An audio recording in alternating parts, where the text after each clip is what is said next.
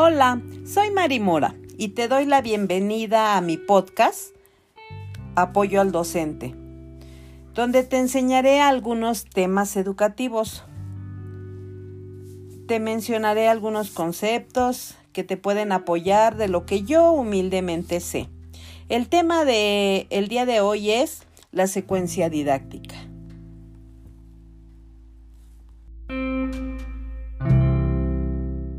Una organización de actividades de aprendizaje que van a realizar los alumnos.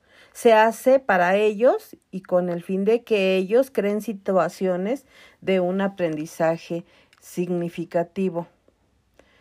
Eh, claro, el docente debe de tener conocimiento de la asignatura, conocimiento del programa, una experiencia y una visión docente. Así es posible que cree actividades o diseñe actividades con miras a que los alumnos aprendan. Estas actividades tienen que ser de interés para los alumnos y tienen que darles un carácter Em, recreativo, algo que les guste, que les llame eh, a su interés.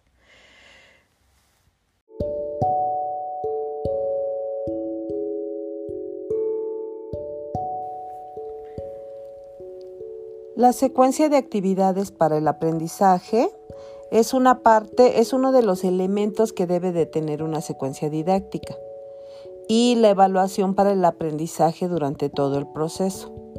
Una secuencia didáctica debe tener elementos eh, programáticos que nos ubican una ubicación programática.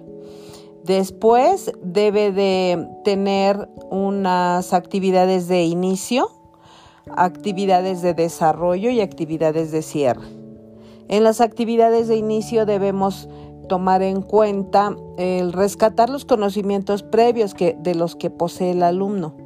como Mediante una lluvia de ideas, mediante una estrategia que el docente va a implementar para buscar esos conocimientos previos. Durante el desarrollo, el docente ya aborda el contenido que, quiere trabajar y además se apoya mediante videos, recursos tecnológicos que les pueden servir, recursos visuales o material didáctico. Y al final presenta actividades de cierre con las cuales va a haber una evaluación final, pero la evaluación se va a dar durante todo el proceso. La evaluación es desde el inicio y es formativa. Así que vamos a tener evidencias de ese, de ese aprendizaje. Claro que el, docente debe de presentar evidencias individuales por alumno y tenerlas en su portafolio. Y aquí incluye también tener recursos bibliográficos, hemerográficos y ahora en la actualidad cibergráficos.